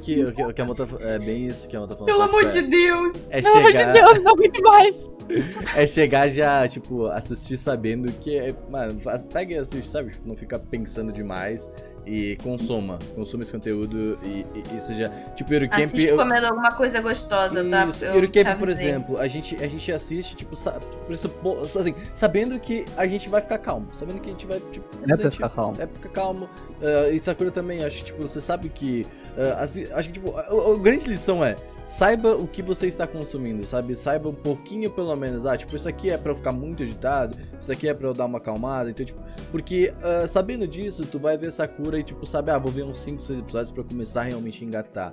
Sabe? Tipo, ou pra. Até, até não precisa engatar, que nem o Camp, sabe? Não engata. Tipo, é só isso. Ele é, ele é pra ser assim. Então eu acho que saber um pouquinho da obra que você tá consumindo um pouco antes, não, não sei nem que seja só ler a sinopse ou ler um gênero, acho que é importante hoje em dia, sabe? Tipo, acho, acho top. Mas, Mo, indicação da semana, indica alguma coisa pra galera consumir nesse, nesse, fe- nesse, nesse, nesse final de semana. Fui muito pega de surpresa. É, bem-vindo ao nosso mundo. Bem-vindo ao nosso mundo. A gente passa por isso toda semana. É pra eu indicar um anime que já passou e vida, ou é pra eu Se posso você indicar quiser. alguma coisa Se tu temporal? quiser indicar um pornô, você pode. Mo. Se você É, quiser indicar um canal no YouTube, você pode. Você pode indicar o que você quiser, literalmente qualquer coisa. Um tipo de refri novo pra galera. Eu já indiquei sim de VTuber. É verdade. Mas Ele só, também. ele só indica isso, mais nada. Me respeita, Gustavo, tá? Sim, o valor diferenciado. É, eu, tem, tem várias coisas que passam na minha mente. Posso falar duas? Posso. Pode. Claro. É, uma é um anime que tá saindo agora, que é Tente Souzou Design Boo. Hum. É o, o- Não sei o nome em inglês. Mas é um grupo de designers que cria animais pra Deus. É excelente. E eu preciso Team. mencionar. Isso, e eu preciso mencionar que bebês koalas. bebês koalas comem o cocô das mães pra conseguir desenvolver bactérias pra é, digerir as toxinas do eucalipto. Meu e eu Deus, aprendi que isso assistindo esse anime. É, ele é educativo demais, né? E maravilhoso. Educativo demais, é muito engraçado. E já que a gente pode indicar coisas de fora, é, tem uma youtuber de maquiagem. Assim, vocês pediram pra indicar alguma Claro, coisa. Eu vou é indicar isso. qualquer coisa. Isso. Tem uma, uma youtuber de maquiagem que ela é canadense, que eu sigo. Eu não sei se tem é, legenda em, em português, mas assim, eu gosto muito de ver ela. Ela fez várias, é, vários vídeos de. é, porque ela é negra e tem muitos estilos que não incluem pessoas negras. Uhum. E ela faz várias transformações, tipo, é, Black Girl transforms into a Lolita. E aí Como é ela nome faz dela? Lolita, ela faz Darcy. É Miss Darcy, o, o YouTube. É Miss M-I-S-S, Darcy, D-A-R-C-E-I. E ela é, cresceu bastante, né, no último ano. Mas ela faz esse tipo de conteúdo e eu acho legal, porque ela é muito divertida, ela dá dicas muito legais. E é, tem essa representatividade e essa questão de estilos diferentes. Ela fez uma transformação, tipo, estilo anos 90, começo dos anos 2000, e eu morri de rir. Então, acho legal. Ela tem mais ou menos a nossa idade, assim, dos 30, sabe? Aham. 27, 7 aos 23. 30. E ela gosta de Nuyasha, então eu sigo ela nas redes sociais. Às vezes ela tá Perfeita. com camiseta de Nuyasha, é muito bom. Que legal. Ótimas indicações, Mo. Cosplay de Nuyasha, tem um vídeo dela fazendo cosplay de Nuyasha, é genial. Eu amo essa mulher. É isso. Seru, indica alguma coisa. Vou indicar a, primeiro a segunda temporada de Do Camp, tá? Porque ela tá melhor que a Nossa. primeira, ela é muito boa, tá demais. A trilha sonora que já era boa, eles fizeram nova, com a Ah, mesma de novo, eu pessoa. vou dizer de novo, aqui, ó. ó o Eurocamp tem a pose, ó. Você coloca a mãozinha na barriga aqui assim, ó. Aqui, ó. e Isso. Fica assim. Isso, é perfeito. Nada. É ótimo. Ah, A trilha sonora era boa, eles refizeram com a mesma pessoa. E aí eles pegam algumas músicas da, da trilha sonora original e tipo Solo Camp Recommendation e colocam lá e você fala. "Ah, É muito bom, cara. Sério, Boa, quem, quem não viu, assistiu? Eu assisti por indicação sua e do Seru. Olha aí. é muito fofo, né? Vi, tipo, eu realmente, eu assisti numa época que eu tava muito surtada de ansiosa. É. E aí eu botei o Eurocamp e eu fiquei assim, meu Deus do céu, isso aqui. Meu Deus do céu, isso aqui me deixou relaxada. O que tá acontecendo? Sabe o que tá acontecendo? Eles mostram a paisagem, Foi né? Louco. fica tipo. ah. Monte Fuji, É. Fujisan, né? Fujisan. É perfeito. nossa. Mas é, a minha indicação mesmo dessa semana é um jogo, um gacha novo, Ah, sim. Prin- Princess Connect Me Dive. E Hum. ele é um jogo da, da Crunchyroll Games, olha só. Crun- que jogo Crunchyroll para nós. bonito, O jogo tá velho. muito legal. O jogo tá muito legal. É, tá, tem personagens legais. E eles estão tendo um evento agora que tá. Você pode conseguir a Gira do Grand Blue. Quem joga gacha conhece. E esse jogo é bem legal, bem divertido. Eu recomendo pra vocês. Já estou no nível 31 já, 32. Tô jogando bastante. Mas então tá assim, muito legal.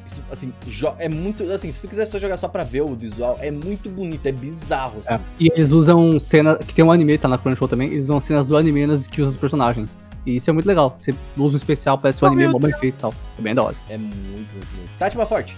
Eu não consigo lembrar algum. Bateu. Tipo, eu tô vendo Yuru Camp, meu Ciro já, já recomendou. Ah, agora Yuru sabe Camp. como é, né? essa Semana playlist, passada você Tati. fez isso.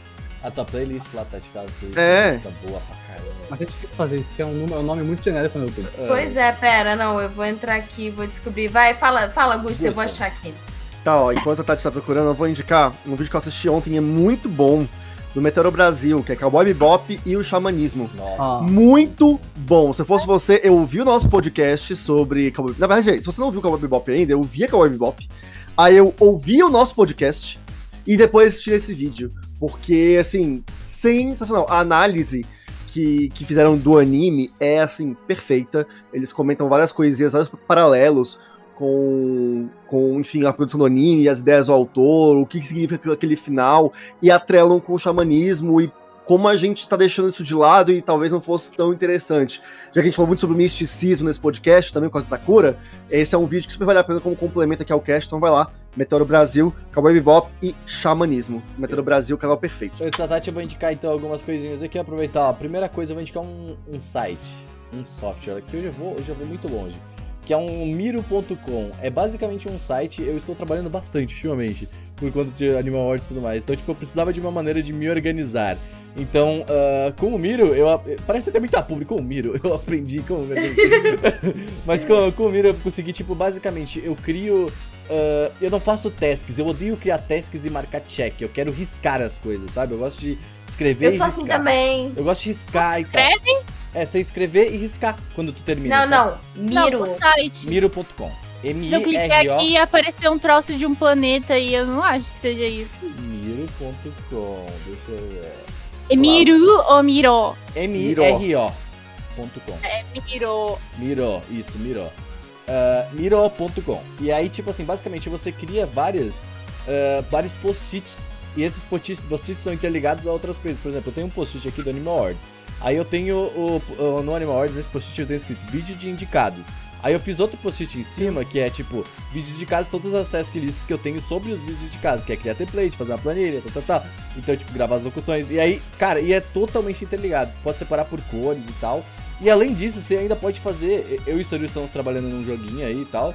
A gente tá fazendo também eh, wireframes, sabe? Você cria wireframes de coisas, de jogos e tal, ou tipo de, de softwares e tudo mais. É um software muito completo. Você pode fazer literalmente o que você quiser. E eu gosto porque ele é totalmente customizável. Então, tipo, eu tô fazendo aqui meus post-its, do nada eu posso colocar, tipo, algum tipo de, de, de, de, de Kanban, algum tipo de grid. Eu posso. É assim, completamente editável. Então, é isso que eu tenho feito ultimamente, é mexido nisso, porque eu tenho trabalhado muito e não tenho assistido nada. E assistam Holimia também, é bom demais. A minha recomendação, eu vou passar duas coisas pra vocês. Uma é um- uma playlist do YouTube, o nome da playlist tá em inglês, tá? É, gente, depois me passa o feedback, porque várias pessoas perguntaram, perguntaram pro Ceru, perguntaram agora pra mim é, o último, o anime que eu tinha indicado na semana passada, que era Wonder Egg, e eu não sei se não entenderam por causa do meu microfone ou porque tinha muita gente falando, então vocês me avisem se vocês não conseguirem entender, ou me marca no Twitter, sei lá. É, Japanese, Indie e Alternative Songs that deserves more love. Hashtag 2. Manda link pra mim que sou privilegiada e tenho seu WhatsApp. Obrigada. Ela é ótima pra Moleque. trabalhar, ela é muito de Eu boinha. estou ouvindo esta playlist em loop desde hoje às 7 da Tem manhã. 24 músicas, ela é muito boa. Mandei pra ti, Muito boa. Cara, as músicas. Mano, é- essa playlist que a Tati indicou, tipo, eu, eu falei assim, eu entrei num mundo de produtividade absurda, Sim. sabe? Ela é muito isso. Eu, eu- eu é fiquei muito. em choque com o quão produtivo eu me tornei fazendo isso, assim, tipo, é bizarro. Eu literalmente Cara. terminei todas as minhas tasks do dia com essa parada. Bizarro, assim. Pra injetar na veia? Nossa, demais, assim. E o outro é o canal, eu acho que eu já recomendei esse canal aqui, mas como a gente tá falando de slow living e tal, é um canal chinês, né, de uma chinesa, que é a Lizik. L-I-Z-I-Q-I, Lizik Channel. É, ela é uma, ela tem 14 milhões de inscritos, assim, é uma das maiores youtubers da China. E é tipo, cada vídeo é ela na casinha dela, com as plantas dela, fazendo coisas. Mas é desse incrivelmente bem vida, filmado. Tati? É Oi? é bucólico, tu. Bucólico. Mas é muito legal. Ela é a vozinha dela e mostra, tipo, ah, o ciclo de vida do arroz. Aí desde que ela plantando arroz, daí o arroz colhendo, ela colhendo o arroz, aí o que, que ela faz com sopa de arroz, fermenta o arroz, tipo, ela usa o arroz pra fazer várias coisas. Moti, É, assim, tipo, recomendo, se você, se você estiver tendo um dia, ah, assim, tipo, que você ah, ah, tem coisas pra fazer, não acesse esse canal. Porque eu juro que eu perdi umas duas, três horas no dia só assistindo ela assim, sabe? Tipo, Sim. olhando. Sim. Nossa, que vida Só que o que eu gosto, tipo assim, eu tento assistir um vídeo por dia, geralmente perto da hora do almoço, que é tipo pra eu simplesmente focar no momento presente, sabe? Então, tipo, nada melhor do que ver o vídeo de uma pessoa que está altamente focada no momento presente, fazendo aquilo ali agora, naquele momento, pra você só calm down. Então, no se almoço assistindo os youtubers.